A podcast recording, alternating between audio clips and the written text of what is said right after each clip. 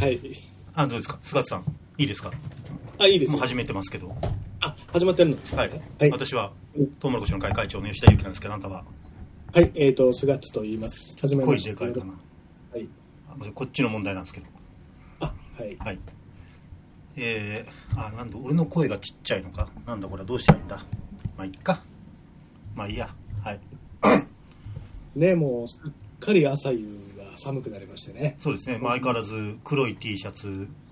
1枚で朝8時から平日の朝8時からうやってますけどね私も黒い T シャツ1枚でん。ね、まあ下級国民なのであの、 町山智博さんがね、40過ぎ、こういう黒い、なんか、メタリカとかの T シャツ着てるやつは、うん全員仲間だみたいなことを昔おっしゃってましたね。あーまあそれは良くない仲間意識ですねやめた方がいいですうんねだけど、だけど、なんか、うんあの、スキャンダルを、うんなんか、スクープされた時うんちゃんとベルサーチのスーツを着てたっていう。ゴールデン街で ねゴールデン街でベルサーチのスーツもちょっとそれは あのおしゃれってやっぱうん TPO だと思うん で、そうだよね。逆におしゃれじゃないと思うんですけどね私はうん。だから、ね、なんか、荻上チキの不倫か、うん町山智弘のベルサーチか、うんってのを、このラジオではもう永遠に言ってこうってね。しかも町山さんは別に不倫までしてないでしょ女の子ちょっ と楽しく口説いただけでしょね、でも、ああ、そうなんだって当時思いましたよ、やっぱしね。だってね。 TPO だから我々もほらそろそろ授賞式とかに行く可能性もあるわけじゃないですか我々の活動からしてね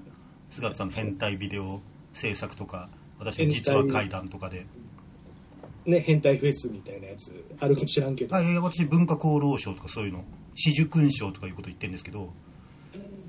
TPO でいうとほら、まあ、スーツこの前作ったけど作ったっても2着で5万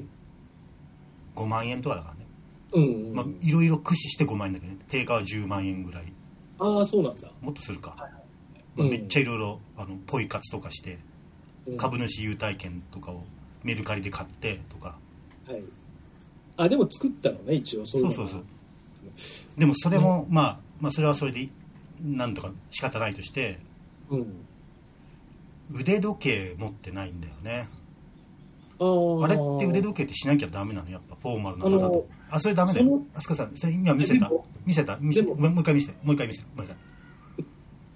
まあねスマートウォッえチでねもそうあのよく言われるのが、うんやっぱりそう腕時計マウントから解放されるが意味で、うんアップルウォッチは結構有効って話は最近、あのサラリーマンの間でも聞きますよ、結構。そうそれはね私は最近、あのうんごめんなさいこのリスナーさんたちには悪いけどうんそういう話よくするんですよすいません私もちょっと偉くなっちゃった んで42歳ですし、うんあ吉田いつまでも貧乏長屋に住むなめくじ野郎の仲間じゃなかったのかよってうん思うかもしれないけど最近私もそれ悩んでてうんうん、でやっぱりまあそうねアップルウォッチとかは、そう、えー100万200万の腕時計しないとダメっていう世界からだってあれでしょグランド成功とかでもちょっとダサいんでしょうん、あそうなのかな、だから、グランド成功だったらギリオッケーなのでもあいやのオイスタ全然ーオイスターとかでしょえ全然詳しくない、オイスターカキお そういうのがあるの、はうん、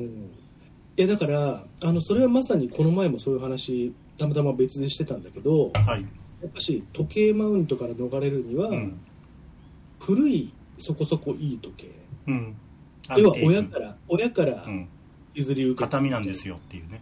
そうそれかアップルウォッチかどっちかっていうのは結構本当にあるだから車マウントでいうプリウスみたいなもんだね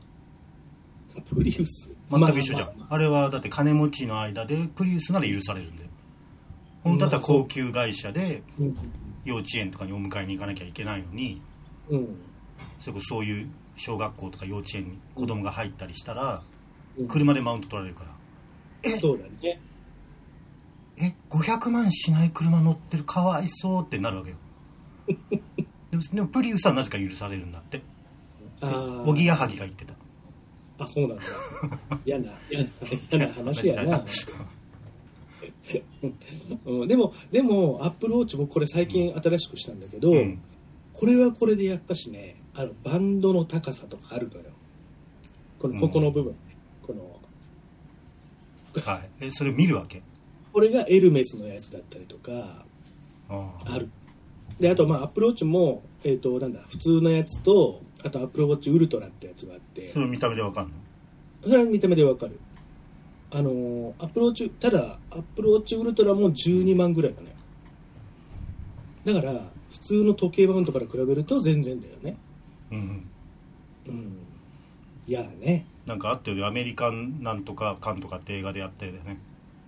名刺マウント今にさんが好きな映画アメリカン なんかゴーストストーリーみたいなはいそうなるチャイニーズゴーストストーリーみたいなやつじゃなくてうん名刺のなんかこのあこれえはウルフウルフ・オブ・ウォール・ストリートじゃなくてえ違う違うもっと古い映あそうなんだ、うんへえ画あこの紙質がなんかこの厚さ何ミリのな何何の紙を使うあこれはインクがこれで角がこれ丸い仕様でとかうんなるほどいねや本当にないんで、うん、妻が実家に持ってる父親の時計うん、うん使わせてって言ったらうんめちゃめちゃ怒られたていうか多 分そういう時計があるっていうことをここで言うのうもん多う分んめっちゃ怒られると思ああやっぱそうなるんだねなんかう、うん、あのーそれを言えばさあのうち父のそうそうあるでしょえ1個絶対いや何かうちの父はねそういうのは全然こだわらない人 G ショック多 かな分 G- でもなん G か G ショックもちょっと許されるっていう話がキネ君は言ってたよキネ君が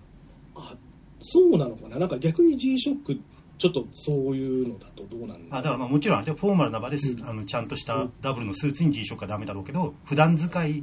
だったらあ逆にちょっと G ショックあえて使ってる感でうん本当はもっといい時計を持ってますけどみたいな言外のあれが、うんこれは壊れないからいいんだよいや正確うにん測れることは大事でしょってこち亀の中川も言ってね国産うんのあ1万円の腕時計使ってますとかダメとかおぎやはぎ基準ね、ねあの映画とかキネ君が言ってたよとかねうん お前の意見はどこにもないのかえだからうちの父はね不思議なぐらいそういうのが本当にこだわりがない人で、うんまあ、ちょっとそこら辺引いてんのかなって気はするうちあの父が3兄弟ではいあのもう一人とかはね、まあ、ちょっと言えないぐらいのとこの人なんですよえっと三兄弟というのはお父様が三兄弟なのねそうそうそう、はいでそのうちの2人は結構やっぱ相当なんだよねお父様は偉い軍人さんですもうんちねは公務員だったら言ってもだからあんまこだわりないんだよね、うんだけどその残りの2人はうん相当そういうの好きみたいなんか中学生の時ちょっと言えないいっていうのはえまあいいやああのマフィアとかってことですかあ違う違う違うあのあの誰もが毎日ほとんど利用してるような仕事の人だったりするのねあの誰もが、 まあそれはいいんですけどほとんど偉い人なの偉い人なのでうん、よく中学生の時とかこう集まったりとかするとさ、うんあのね中学生の僕にさ、うんこの時計こうなんだよって自慢とかするわけあえそんな本当の金持ちなのにそんなちょっと自慢まあ身内にはするか、うんまあ身内だからじゃないかあな、のね、身内にはねうん絶対他の外の人には成金と違って本当の金持ちって、ね、金持ちアピールしないけどでもだからそれちょっとフラストレーションも溜まってて身内にはするかもねそうだけどめっちゃめちゃそれが僕嫌でう、んあのーこういうのは嫌だなってずっといまだに思ってるね、うん、だからおばあちゃんの時おばあちゃんがこの前亡くなった時に、お葬式行った時も10年ぶりぐらいにあったんだけど、うんまあ、それこそ僕ねあのもう服をレンタルしたぐらいなのかなな持ってないからうんうんだけど、うん、ああこのねなんとかのところの靖国はこれ何の仕事をしてんだろうねって絶対思われてたと思うあれ七夜の服だろ袖の竹も合ってないしだなんのね竹が全くどこもね着丈もみどこも合ってないからあれは七夜の服だろ、うんまあ、レンタルっていうものを多分知らないだろうからレンタルも服を知らないだろうからあれ七夜から借りてきた服だろってまあ別にあの間違ってもいないしねそうだからなんかねなんなら入入れてやるぞぐらいなさあの、会社にうん、ぐらいな感じでちょっと舐めた口調で話されたからさアラフィフの 甥っ子にで僕は僕でちょっとな,、なんかやっぱその中学のそのマウント、ね、中学生にマウント取ってきた頃の記憶がやっぱあるからやうんっぱ卑屈になっちゃうんだよだからなんか「何やもう靖国は最近何やってんだ?」なんて言われた時に「ええあのえ映像とかねあのちょこちょことあのやって。あのましてみたいなさ妙に卑屈になっちゃって逆にもっと舐められるっていうさ、うん、そうそう 思いました上級国民上級国民ですねねいやね本当そういうの、いね、や違う違うあなたに言ってるんですあなたみたいなのが本当の上級国民なんですよいやいやいや上級国民に入れるのにわざと入らなくて高等遊民をしているあなたこそが本当の上級国民なんですよ、帰りのタフト帰りのね、はまあ、たかだかもう100いく万ぐらいのタフトでいうん、もう大声出しましたいやいや あの向こうも好意で言ってるからねちくしょういや本当はさそんな悔しくないでしょだってい俺を舐めやがってってすげえ思ってやいやさ舐められてなんぼですからいやいやそれはおかしいよ舐められてしかるべきなんですよまあまあまあ確かにねいえやえそれは、うん、あのあもうそう思っとけばいいさとは思思ったけど正直だけどねそう思いましたえちなみにどことどこなんですかその会社2つはおじさん2いや人ああいや本当マジでちょっとシャレにならないいやいやそれ それ言い方がムカつくなあでも、はい、あの一人はうん、鉄道が好きすぎて、おう買っちゃったうち買っちゃったう鉄道買っちゃった 鉄道は買ってないけど、うちの、まあ、2階建てのお家なんで隣にあるんですけど、僕うちの、うんえ2階は丸々天井全部に N ゲージ引いてるんですよ天井にそうなんかでこれ寝て寝ても見えるように走れないじゃん走れんの天井走れる走れるあそんな走るよあそんながっちり固定されるんだもう固定されてでうんなんかちょっとジオラマみたいになってる電車も走れるんだ N ゲージってそうそうそうそうひっくり返してもでそのそういうふうに家を設計して作ったみたいなえごめんなさい実家あだからつまりお父さんの実家がってこと実家のあ違う違う違うその人のうちね、あその人のお家ね3世帯だから、そうそうそうあの隣にそのうちがあるんだけどあ隣に住んでんのあそうそうそうそう、うんあそ こか、あそこあそこ、はいうん、ねだかあら、あうん、そう思いましたあのー、あーなんかなんかまあいいですなと思ってさいやちょっと腕時計もらってきてよ ねまあしないっていう選択肢もあるのかないやあるでしょ多分多分うちの父はほぼしてんの見たことないそれかあれじゃない戦友の戦死した戦友のさこう割れてる盤面が割れて る銃のね、うんあうんそうね、うん軍のねはい、いやでも本当そうないですね、うん、わかりましたまあはいじゃあどうせそんな式に呼ばれることもないんで杞憂ですしねえそんなことないけどでもスーツは確かに一着作っていた方がいいね本当にね安く済みますよまあ安く済むのはまあそれなりですよそれなりの中では探せばあそこの値段でこれだったらいいねっていうのはありますねうんただ本当にちゃんと作るんだったらまあ30万は超えなきゃいけないらしいですけどね、うんうんうん、でもままああの言っても僕ん十、何年前まで一応サラリーマンだったからねだからあのはい僕当時は一回もスーツ超似合はうい人だった、あの結構評判だったの本当にスーツが似合うそれはオーダーでんであのオーダーで作ったりとかも、ん調子こいた頃はしてたうんあの営業成績が良かった頃とかは、うんそういうので作ったりとかもしてたけどもう年々営業成績が下がっていってたんで、うん最後の方は本当にあのなんか何ハードオフみたいなうんとこで買ったりとかしてましたね、つるしな上に中古でっていううん、あのほら歩く営業だったからさあああそのうですーねひたすら歩くとやっぱしねズボンからダメになるんだようね、んうんだからそれでもうちょくちょく買い替えてましたけどね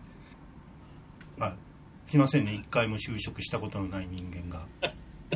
このねこういう俺たちの中でもこう些細なマウントがあるっていやいやねもうででもその頃に比べてここ10年数年でいろいろなのができてるからっていうことですよそれは知らないでしょうんうん知らない知らない、うんあのあれヨドバシや秋葉の地下1階にあるんだよねユニバーサルオーラダンゲージメジャーズーズかなえっとねじゃないかユニバーサルランゲージじゃないな、もう一つの有名な方かはいありますね、でなんかまあ、あそこうんちっちゃいけどね、店舗あちっちゃいよね、うんでもあそこほぼ週3ぐらいであの目の前通ってるんで地下駐車場に行く道の脇ですそかうらそうそうそうなんかでエスカレーターで昔だったら床屋が入ってたようなとこだよねあそうなんだいやわかんないけどなんかその立地的に床屋さんとかああいうとこにあるじゃんうんうんうんそうだからねそれを見てますけれどもね、まあ僕も作らなきゃいけないなっていうのは思ったりしつつね、はい、ねこういうう朝からねおじさんたちのあるある話を聞いて爽やかな感じですよねあの早く起きた朝はみたいなね感じの会話を聞いてもらってね神田正輝痩せたよねあそれ違うかそれは旅サラダね旅サラダ早く起きそうた朝をあれあのあれあれと同じ曲だったっけいいやおなんか TBS イメージ似てないなんかやもちろんあのでもあれれは土曜日でしょあそうかそうか旅サラダはそうかそうかうん早く起きた朝はね遅く起きた朝はとごちゃごちゃになるからねあれよくうん番組がリニューアルするからでもスタッフとキャスターはずっと一緒なんだって20年とかあそうなんだえー、まあまあいいですいいです、はいねはい、磯野キリが泣いてたもんね離婚した時みんなで泣いてたもんねあそれ見た見た見た子供ができないのがあっはいねてねえ、うん、はい、うん、森尾由美と森弓はねもういついつまでピンクハウスを着るのか問題っていうのはねはいいっつもあと一人で来ないんだよねあと一人誰だったっけ えあの松井直美でしあょ松山美穂さうんんな名前が出てこない顔は浮かぶんだけどね一時期ずーっとみかんを握ってるキャラだったんです けどいつ辞めたのかっていごめんなうさいいつ えっと全くその歴史世界線で生きてなかったんですけど、ええ早く起きた朝はでってことあ違う違うあのクイズ番組とか出る時もいつもみかんを握ってるキャラだったんですよそんなザ・テレビジョンンみたいな、でクイズ番組とかで、うんすっごいとんちんかんな答えをするのうんだからそれちょっとアホな子キャラみたいなうん、それを毎回その大竹では見ながらもう分かってんのにいやーね本当にもうこういうの大嫌いってうちの母が母が誰何年前の話 してんのえ僕がね高校生ぐらいあですそうですかもうもうんうそろそろやばいですよちゃんと会話しないとうんでももうねもう喫茶店の会話やめようよってよく言ってますけそうそうどこれ老人ホームの会話ですからねもそうだねそううもうやめましょうはだはいいはいなんかありました近況は近況はね全然ないんですけど、うんなんか階段めいた話を聞いたとうん、じゃあじゃあその話本当にね1分で終わる話なんですよ、あいいですねうん、でこれはねあのーまあ国民年金をうん払うためにうんパパ活をしてる21歳の女の子から聞いた話なんですよいろんな女の子は周りにいますね前もなんか言ってましたよねそれはうんめちゃめちゃ稼いでる別に、ねはい貧乏じゃないパパ活してる子もいましたよね、そううんあの国民国民年金をね、あのう必んず払わないといけないから、うん本当はこんなことやりたくないんですけど、うん、パパ活してるんですっていう、まあつっても1万円だけど、うん、聞いたら1万円ぐらいだったよしかもまだ免除できるよ21歳だったらうん、でもなんか、うん、なんか払なんか払わなきゃいけないんだって。嘘じゃないうんでも俺もそう言った。あの、あそうやって言って、う本ん。人い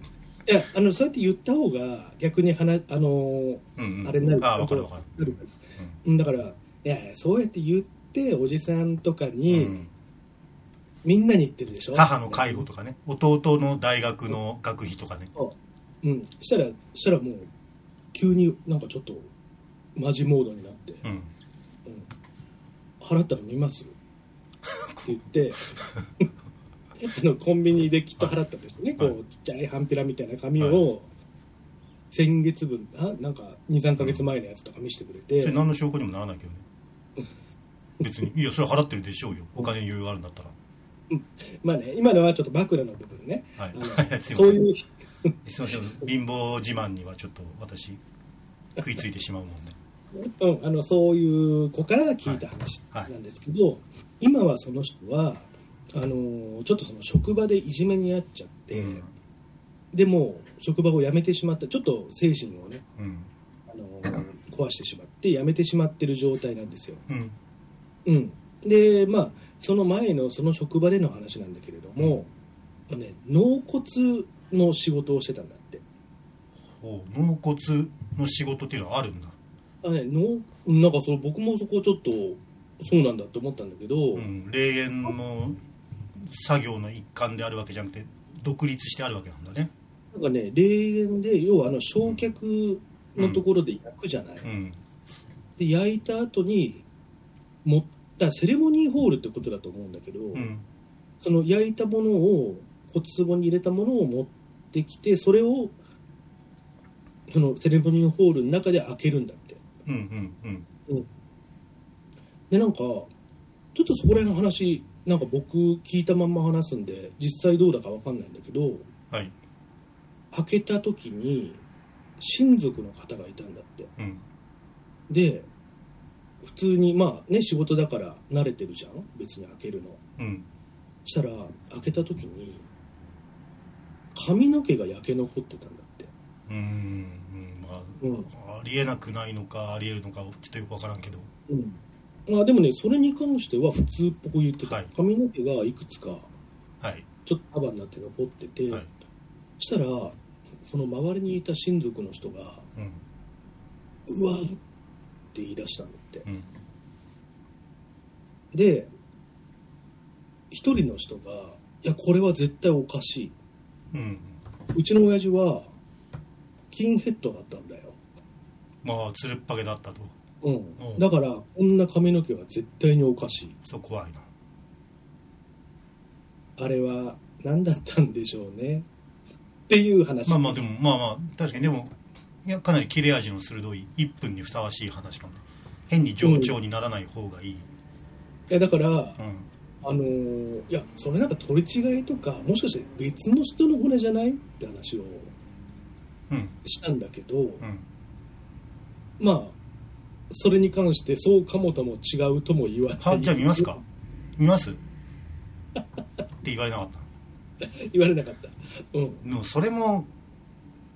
めちゃめちゃ気使ってるでしょそんなカジュアルに起こることじゃないでしょ取り違えだよね。それはそれで問題。かなりの問題まあさうん。うん赤ん坊の取り違えほどではないにしてもうん、あの公になったら結構騒ぎ立てたとしたら超超問題あるよねだからうん、いや絶対多分1回に1人しか焼けないようになってるとかじゃないいや今適当に言ってるよ俺、うでんそういうシステム的にそうなってんじゃんうん、そうだから、んまあそその話をねあの聞いて「おおそうなんだ」って 不倫だなそれはでどういうこと、いやいやそのお父さんがうん、多分昔不倫してひどい目に遭わせて捨てて自殺した女がいるわけでしょうん、だとしてで焼き場で、まあ、お父さん死んでるよもちろんだけど、うんゴーってなってる時にその女がスーってうん降りてきて「やめてくれやめてくれ」そうお父さんの魂ね「やめてくれやめてくれやっと会えたわね」っつってガーって「やめてくれあーあー」って なってブチブチブチブチってこのお父さんのもがく手がはい、髪の毛をうん、ブチブチってとでもとでも言うのだろうかっていうね、まあでもそういうことじゃないうん、まいあやあだからの類推邪推すると、いやだからねまあまあそうやって、あそうなんだなんてであのいつ撮影終わるんですか国民年金払いに行かなきゃいけない んでいや別にいいよ今払ってきなよコンビニで10分で終わってるじゃん言われて、はいもう、うん、淡々とその後は撮影なんでその国民年金のために生きてるわけまあちょっとねどうせもらえないのにどうせもらえないのにさ1円も江角江角真紀子みたいにね、ただ払える余裕のある人は払っとこうなうん、そういうことそういうことね、俺が21歳の時はうん、どうだったかな忘れちゃったけどだから、まあ、真面目ないい子なんでしょうけどね、あのーただそういう話を怖い話あるって聞いたら、うん怖くはないけど笑える話があるんですって言って話してくれたのがこの話まさかそのスキンヘッドだったんだよが笑いどころだと思ってる、だけど怖いよねいやだからその階段的な、えー想像力で言外の部分を想像しない限りは怖くは思わないかもしれないからね笑える話かと、うんにとってはまあ別に不思議ではない、うんそううんそんなことがありましたありがとうございます最近よく取材現 場であ撮影現場で取材してくれてやっぱあの変わった子が多いからさなんか聞けば出てくるあいやいやそうね何かしら出てくるだから怖くなくていいからって聞くのがコツですからねそうそうそうだからねそうあれなんか不思議だったなってうんなんか変だったな腑に落ちないなって話あるってあとそのなんだっけあの前話した、うんお文字通りのクソ坊主まあはいはいうんそれはまた別の子だよねそれは別の子ね別の子うんに文字通りクソそさせてるクソ坊主、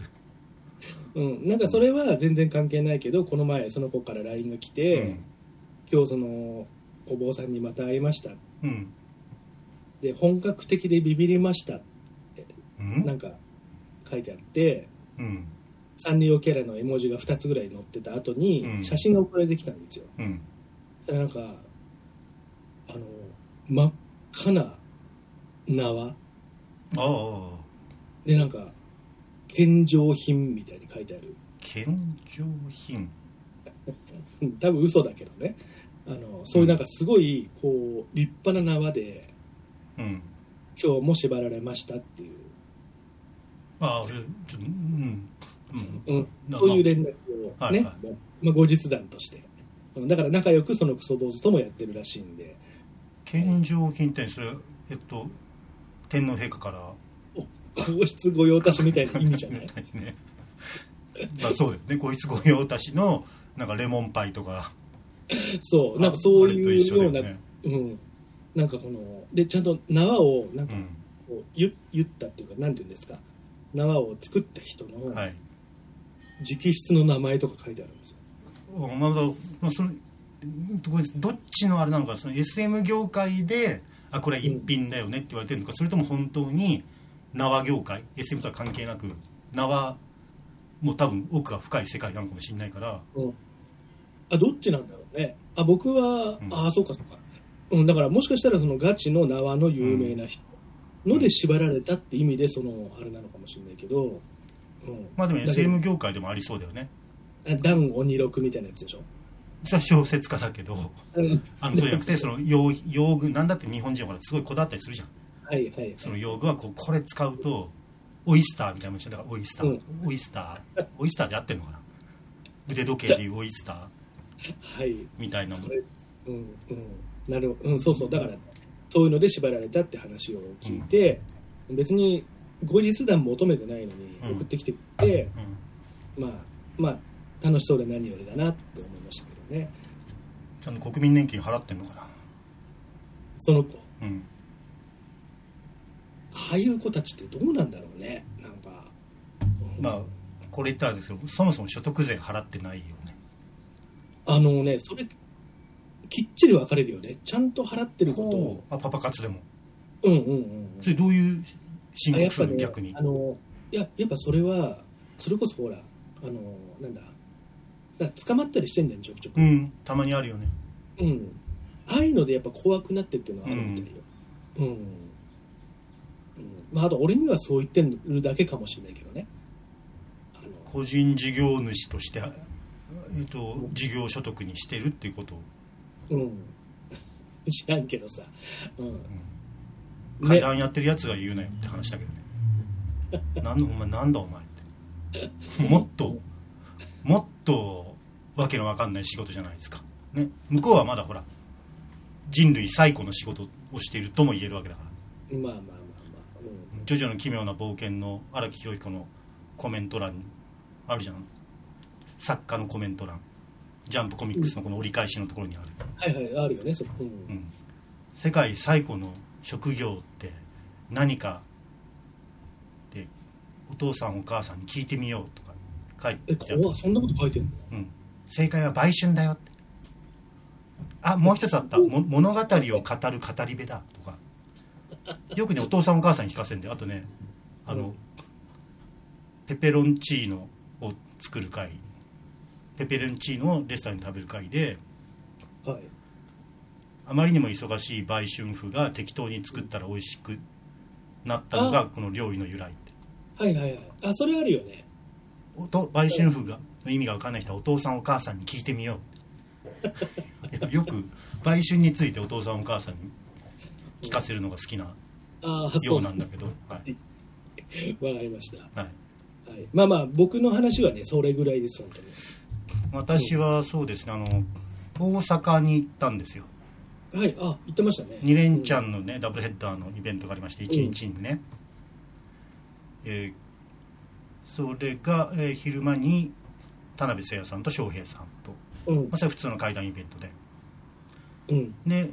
夜に炎上父さん小説家の方ねはいはい、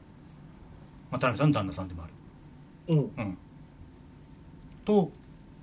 まあ、トークイベントですね、はい会談イベントっていうのは会談についてうんのイベントという感じでうん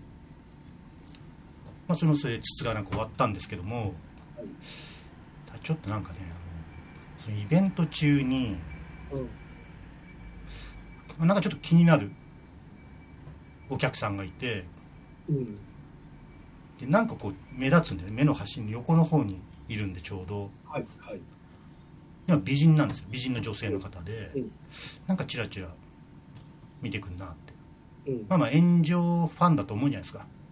はいどうせ炎上ファンだろうって炎上さん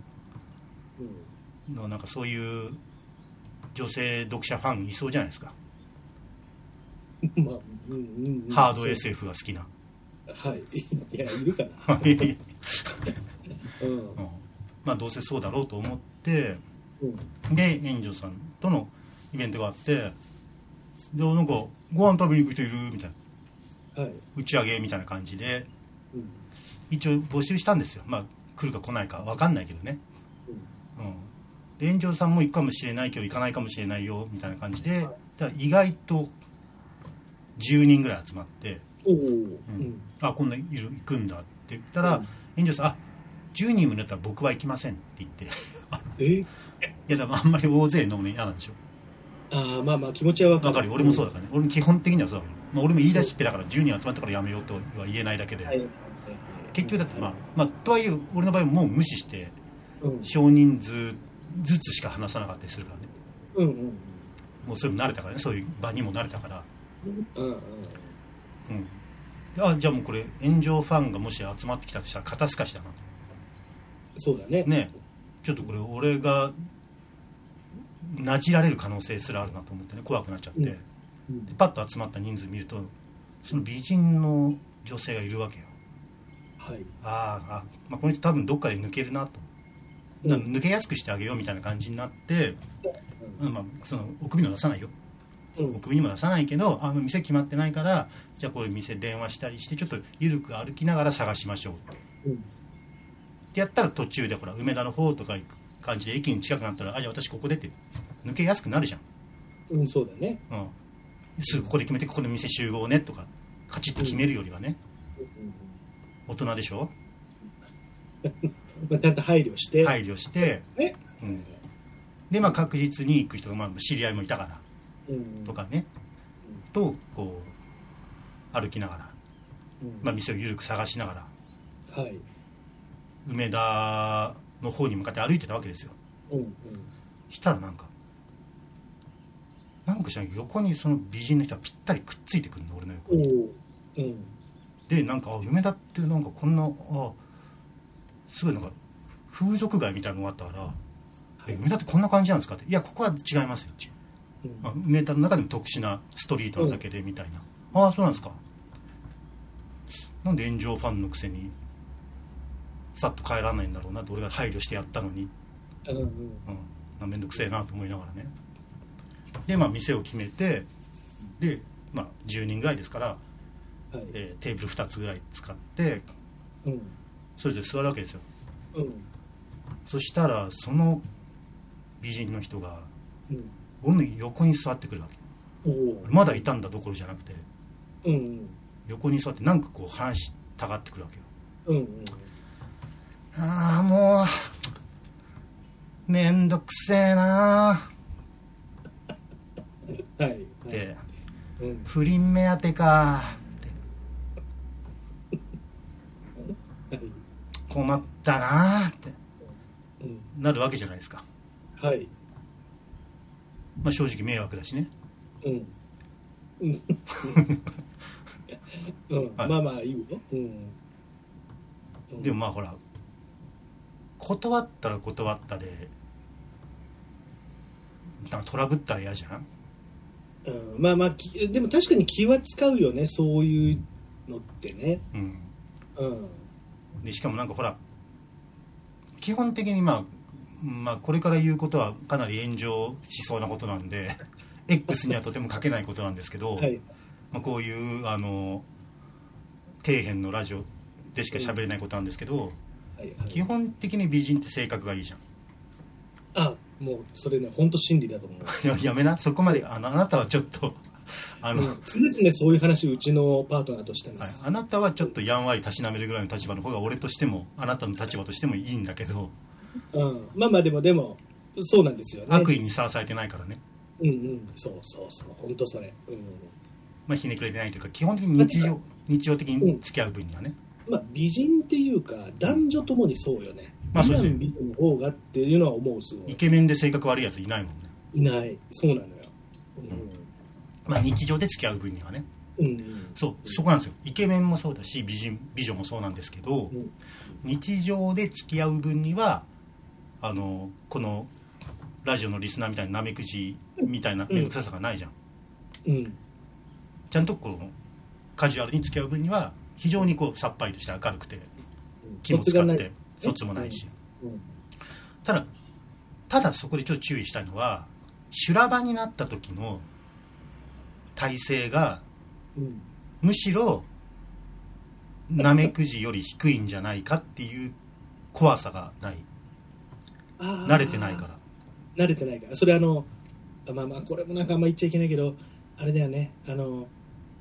うんそうそうよね要はあまりにもきょその強すぎたりうんあの良すぎたりすると、うんトラブルの対処に弱いっていうのはあるよねあと圧にさらされたことがねうん、うん、俺それ結構最近少なさそうだから全然見ないけどはいジャニーズの会見とか見ててちょっと思うもんああ命とかうんまあ命はどうだかわかんないけど東とか会社としての対応とかがああなるほどねあなんか浮世離れして慣るれてない、うんそうそうそうあまりにも兄弟すぎて今まで、うん誰も何も言えなかったかまあら、言ってはちょっと子供っぽいよねそうそうそうそうだから悪意はないんだろうけどわざとごまかしてやろうって悪意もないんだろうけどでもその悪意が見えないところが逆に子供っぽいそ分かってないんだなっていうう、うん、だからさなんかまあまあ、うね、んそれと同じ論法でさ、うん確かにそういう人たちはその修羅場の体制がもしかしたらないいかやもしれ分なかいんない仕事とかね学業とかスポーツ部活とかでそういう圧にさらされた、ね、強さを持ってる人も多いと思いますようんうんでもこと恋愛になるとさいや振られ慣れてないんじゃないかっていううんこれ困ったなーってなるわけじゃないですかはい、はい、まあ菅田さんそういう時どうしてます僕ね逆にね、うんあのそんな別にモテモテたりは全くしないですいよやいやまああそんなんはまだあいけいんど、ですよあそういうののはなんかね逆に言っちゃうそうやってほあもうこの先もうこういうふうに俺はならないからねっていうふうにうはああらかじめギャグっぽく言っあちなゃるっほどてあそれいいかもあこの人こういう人じゃ、うんそういうふうな目当てじゃないんだっていうのは、結構中盤ぐらいの段階で分からした方がお互い変な誤解を生まないかなって気はするよね中盤うんだから要はその中盤半ばぐらいでもう完全にその人がそういうモードになる前にでもあーなんとなくなんとなく来そうだなっていうのってなんか分かるじゃんちょっとじゃあえっと打ち上げの席に着いた瞬間に言うっていうのは中盤ではないそれは勘違いすぎでしょ初対面の飲み会の席に着いた瞬間言うっていうそ それ逆にちょっとセクハラにも抵触しそうだよねなんか、うんねえあそううん難しいなうん難しいよねこういううまく振るのってさでで どうしたんですかいやそれでまあ、まあ、もちろん私もね、まあ、菅田さんみたいな感じですよやんわりこうんういやでももうこの年になると恋愛とかも全然どうでもよくなってくるよねとかはいはいはいあそれ言う言う言うあうんね言われたこともあるしね俺あそうなんだおうんまあまあやっぱり美人の人はそういうこと言うんだなってこっちは行く気満々なのねいやいやいや逆にいやいやないですないですないですあの牽制のために行ってきたんだなっていうのはが、まあ、そうそういうのはあるじゃないですか別に私も人といろいろ会うそう仕事をしてますからそう牽制でねそうそうそうそうんはいはいはいうんでだからまあそういうことをね私もまあやんわりとね傷つけないようにうまくうんやらなきゃなみたいな感じでこう話を振るとはい「ね、ああそうですかねあのこれやっぱ炎上ファンなのにうんなんであのねこういう飲み会とかね来たんですか?」みたいなところから入っていって、それと「いや別に炎上ファンではない」と「えうんあの僕は怖くないリスナーですおおおおうん」あそうなのそれ僕は怖くないリスナーって分かった瞬間にタメ口になるからどんな年上だろうと多分トヨタの社長でも俺多分タメ口になるからうん自分より下だと思ってるからリスナーのことをバカにして今るから回誠だったとしてもタメ口になるねそうそうなの新海誠はリスナーだから絶対そうだよいなやこの前そんき昨日もうちの妻が熱弁したかいやあのねはいうちも「すずめの戸締まり」この前見たのらはいあれとかさなんかぽくない不倫の話していいですかあはいあはい不倫の話じゃないんだけどそのいやいやねねあリスナーなんなんだって、うんあじゃあなんかよく聞いてるのあいやもう最近よく聞いてますうんあじゃあまあ気が向いたらお便りでも出していやまあこれみんなに言ってるんだけどねうんうんうんあのリスナーだって分かった人にはみんな、まあ、最近少ないしはいいやもう出してますはうんまあそうなるとは思ったけど怖いなえうんあれと思ってうんちょっと一回他の人と話すねって言って一回ガッて後ろ向いてテーブル2つ分かれてるその一つもう一つの方にいたわけよで俺はもう一つの方うん違うテーブルにうんの人と談笑うん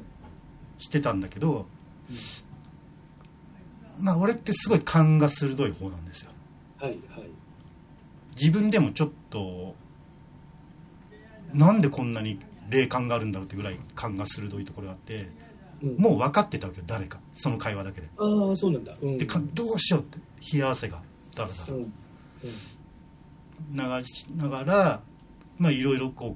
う、まあ、シミュレーションっていうかどっちかというと気持ちの整理だね覚悟を決めてはいはい毎回1時間ぐらい話したなそれでも1時間ぐらいその人無視して後ろ向いて話しててではい1時間後ぐらいに「あなた水穂さんですよねうんうん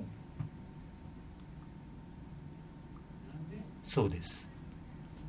私が水穂です」あのそうだったんだ私さっき勘が鋭いって言ったけどちょっとね鈍いとか鈍くてうん今せ世界で一番不倫を憎んでる女だったねそうそうだよねそうだよねやっばっと思ってあのこれ初めて聞いた人はあれかもしれないんでちょっと遡って聞いていただくとね23回前の聞けばわかるよね前回と前23々回前うん々前回かなうんうん全然前 世みたいなそうね新海誠も聞いてるからね前々前回はいはいはいかなちょっとまあそれはおぼろげなんですけども23回メールが送られてるうー不倫球団うん妻うんそそこの勘は本当にね全然ダメだったねいやでも一瞬で分かったからねメールを送ってますって言われた瞬間にうんうんうんなるほどなるほど、でまあえちょっとねそこでまたちょっと話したんだけどうなかなかね、うん、これはちょっと、うん、拉致が開かないっていうかね、んうんうん、しかもなんかもっと言うと、絶対これはどこでも出せないような話とかまで出てきちゃって、もっと言うと、うん俺、意外と俺に類が及ぶ。ああそうなんだえあの前話してた話とはちょっと全然違う。あの、全くの新事実。ああそうなんだはい。まあ、それは、うんもう、絶対誰にも話さないんだけど。うんこのラジオにも話さないんだけど菅田さんにも話すかどうかはまあまあ、まあ、菅田さん本当に言わないんだったら話してもいいんだけどうんうんうんえーっていうねでもまあちょっと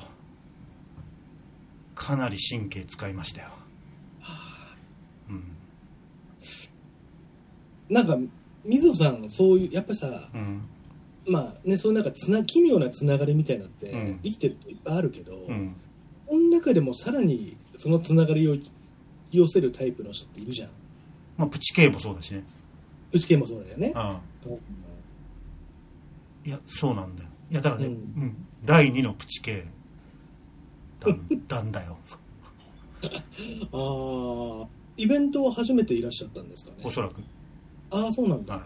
うんまあでもこのラジオがじゃあイベントの集客の あれになったってことだねい、まあそうだね、まあ、イベントリスナー来いって言ったからねはい水穂さんが来たのはかなり想定外来るなとは言わないですけどはいはい想定外でねうんうんかなり、えー肝を冷やしましたねでもまあその中に何人かリスナーもいたんでああそうなんだうんうん肝を冷やしてました他のリスナーもあわあわああああああってなってましたああねまあでもでも楽しい夜でよかったじゃないですかまあ一概に楽しいから本当ああああああってい やすっごい気にななっるてたからねあのクリリンみたいな感じで「うドラゴンボールの」んまあその例えはクリリンみね前々色のように伝わはいらないんだけどもはいうんでまあやっぱり拉致が開かないってことでうんちょっとスカイプ人生相談もといディスコード人生相談に出てもらおうかってことになってうんうんあそうなんだこれからつなげますかあ大丈夫ですかえマドモアゼル菅津先生あマドマゼルですはいはい